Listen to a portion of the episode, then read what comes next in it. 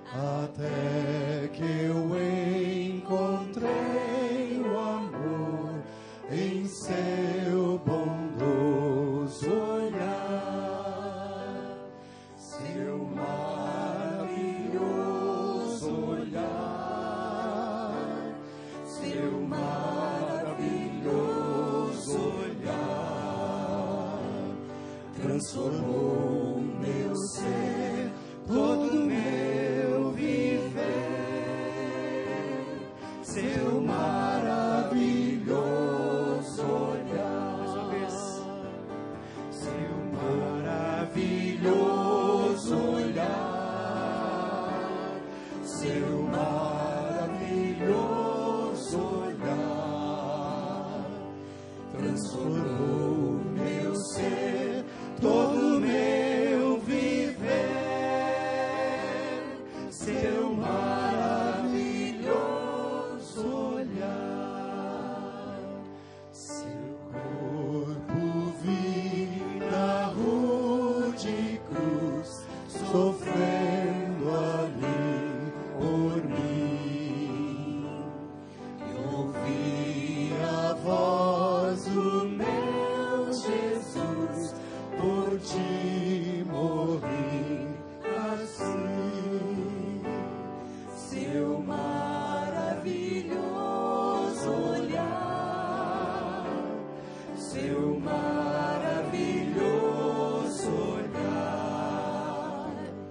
transformou meu ser todo.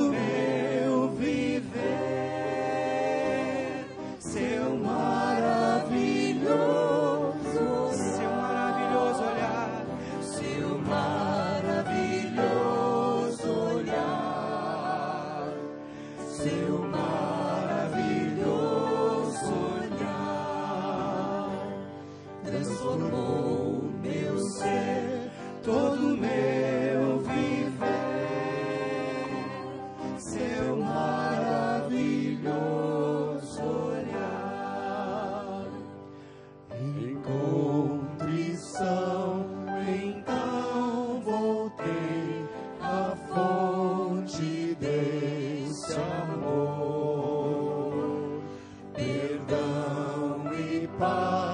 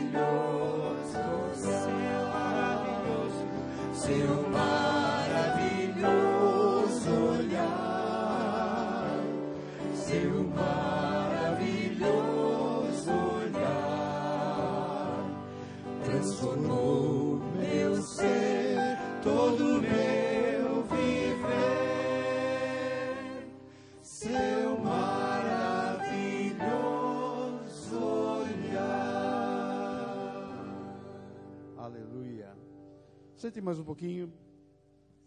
Abram comigo em 1 Coríntios, capítulo 1, versículo 17. Diz o seguinte: Porque não me enviou Cristo para batizar, mas para pregar o Evangelho, não com sabedoria de palavra, para que não se anule a cruz de Cristo. Certamente a palavra da cruz é loucura para os que se perdem mas para nós que somos salvos, poder de Deus. Pois está escrito: Destruirei a sabedoria dos sábios, aniquilarei a inteligência dos entendidos. Onde está o sábio? Onde está o escriba? Onde o inquiridor deste século? Porventura não tornou Deus louca a sabedoria do mundo? Visto como na sabedoria de Deus, o mundo não o conheceu por sua própria sabedoria, aprove Deus salvar os que creem pela loucura da pregação, porque tanto os judeus pedem sinais, como os gregos buscam sabedoria, mas nós pregamos a Cristo crucificado, escândalo para os judeus, loucura para os gentios, mas para os que foram chamados, tanto os judeus como gregos, pregamos a Cristo, poder de Deus, sabedoria de Deus. Agora o capítulo 2, a partir do versículo 1 diz: Eu, irmãos, quando fui ter convosco, anunciando-vos o testemunho de Deus, não fiz com ostentação de linguagem ou de sabedoria, porque decidi nada saber entre vós, senão a Jesus Cristo e este crucificado. E foi em fraqueza, temor e, e grande tremor que estive entre vós. A minha palavra e a minha pregação não consistiram em linguagem persuasiva de sabedoria, mas de demonstração do Espírito e de poder, para que a vossa fé não se apoiasse em sabedoria humana, e sim no poder de Deus. Certamente a palavra da cruz é loucura para os que se perdem. Estava olhando aqui, ali tem lá no fundo uma cruz, é a cruz de Cristo. Aqui, seguramente, é o túmulo vazio, é o túmulo que Jesus estava e uma pedra removida. O Evangelho, Paulo diz: Eu recebi é que Cristo morreu pelos nossos pecados, que foi sepultado e que ressuscitou no terceiro dia e, e assentou à destra de Deus. A mensagem da cruz, a mensagem do Evangelho é cruz, ressurreição e trono. É isso que proclamamos cada vez que anunciamos através da ceia. Morte, ressurreição e trono. Há um cântico que fala dessa cruz, a cruz do Senhor Jesus. Vamos, quando cantar agora, lembrar que aquela cruz era nossa, nós devíamos estar lá. Cristo nos substituiu naquela cruz. A morte dele nos trouxe salvação. Rude cruz se erigiu. Belo dia fugiu, com o emblema de vergonha e dor. Mas eu amo essa cruz, porque nela Jesus deu a vida por mim, pecador. Vamos ficar em pé, vamos proclamar com alegria esse cântico.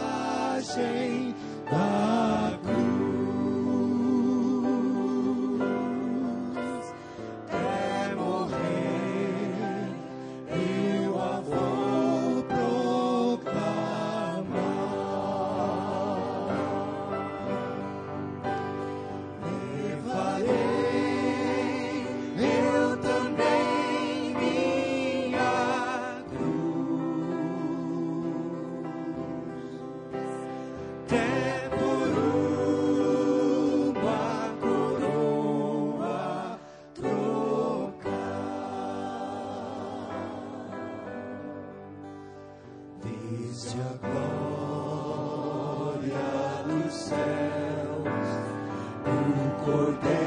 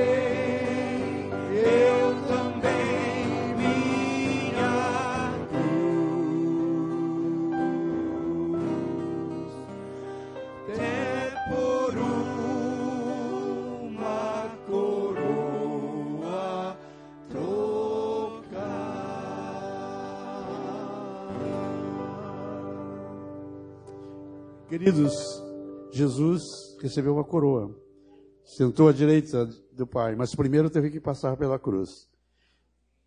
O discípulo vai receber uma coroa, mas depois, agora é a cruz. Jesus disse: Quem quer vir após mim, negue-se a si mesmo, dia a dia, tome sua cruz e siga-me. A cruz de Cristo nos salvou. Lá ele trouxe a nossa salvação. Agora, a nossa cruz é de sofrer, passar pelo mesmo caminho que Jesus passou. O caminho estreito. Mas depois vai ser coroa, glória, aleluia. Mesmo em pé, ainda eu queria que vocês abrissem comigo em Hebreus,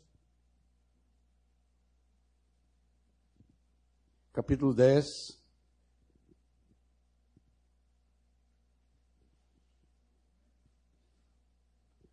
Versículo 19.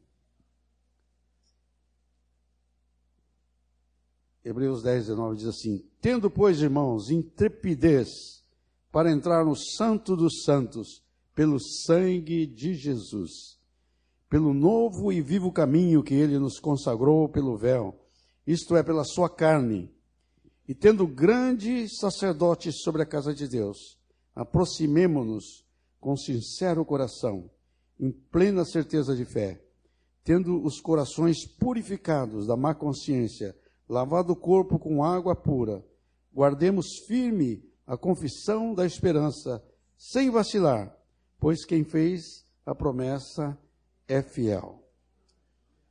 Irmãos, tendo intrepidez para entrar no Santo dos Santos pelo sangue de Jesus. Queridos, nós não entramos no Santo dos Santos porque nós lemos tantos capítulos por dia, porque nós oramos tantos minutos, ou jejuamos. Isso é tudo bom fazer, e o Senhor quer que a gente faça, mas não é por isso que a gente entra no Santo dos Santos. Nós entramos no Santo dos Santos por causa do sangue de Jesus. Foi derramado o sangue de Jesus e o pai disse: é o suficiente. O pai aceitou o sacrifício. Quando o anjo da morte veio no Egito, ele eh, não entrava na casa que tinha o sangue. Eh, estava lá dentro, estava protegido pelo sangue. Se algum egípcio entrasse naquela casa, seria salvo. Ah, mas ele não é egípcio, ele não está circuncidado, eh, ele não é judeu. Não importa, ele estava protegido pelo sangue. Querido, a, sangue de Jesus na, na porta, nas vergas da tua vida, tem o sangue de Jesus? Tem o sangue de Jesus? Então você pode entrar no Santo dos Santos. Você é bem-vindo. É pelo sangue. Hoje nós já cantamos isso. Somente pelo sangue. Somente pelo sangue. Aleluia. Vamos cantar o Cordeiro de Deus. Bendito seja o Cordeiro que derramou o seu sangue para nos purificar de todo o pecado. O sangue de Jesus nos purifica de todo pecado. Se andarmos na luz, como Ele está na luz, mantemos comunhão uns com os outros. E o sangue de Jesus, seu Filho, nos purifica de todo o pecado. Aleluia.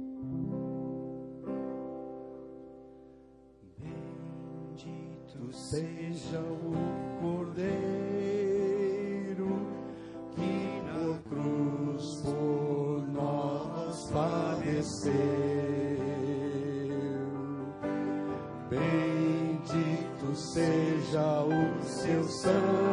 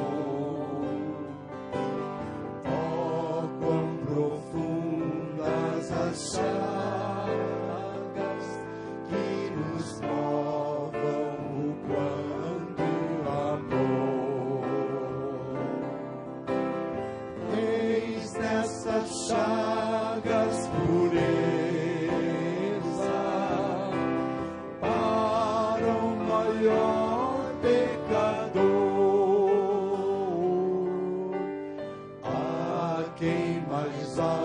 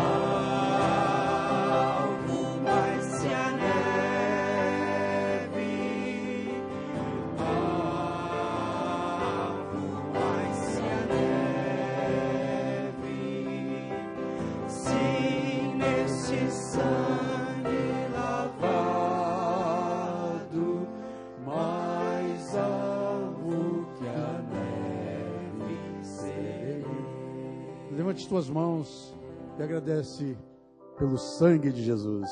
Levante suas mãos e agradece.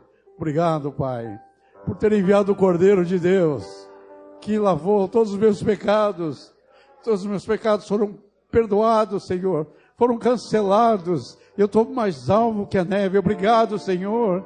Obrigado porque eu posso entrar confiadamente nos santos dos santos, por causa do sangue do Cordeiro, uma vez por todas que foi oferecido uma vez por todas, e agora esse sangue nos lava, ele vale ainda hoje. Quando esse sangue é, é apresentado diante de ti, Pai, é válido ainda, vai valer por toda a eternidade o sangue do Cordeiro. Obrigado, Senhor. Obrigado porque o Senhor tem comprado uma igreja, tem comprado para ti essa igreja com o teu sangue, cada um de nós Obrigado, Senhor Deus, que o inimigo não pode nos acusar de nada, porque o Senhor já pagou tudo.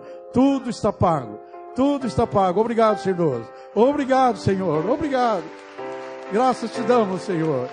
Obrigado. Obrigado. Obrigado. Damos graça ao Pai que deu seu filho em nosso lugar. Damos graças Querido Pai, damos graças a Jesus que o Senhor deu a vida. O Senhor disse: Ninguém tira a minha vida, eu espontaneamente a dou, porque tenho o poder de dar e retomar. O Senhor deu espontaneamente por nós. Obrigado. Obrigado, Pai. Obrigado, Jesus. O Senhor enviou o Espírito Santo para nos fazer lembrar todas essas coisas, trazer revelação para nós. Obrigado pela mesa do Senhor que nos reunimos para celebrar tudo isso que o Senhor fez por nós. Em nome do Cordeiro de Deus. Amém.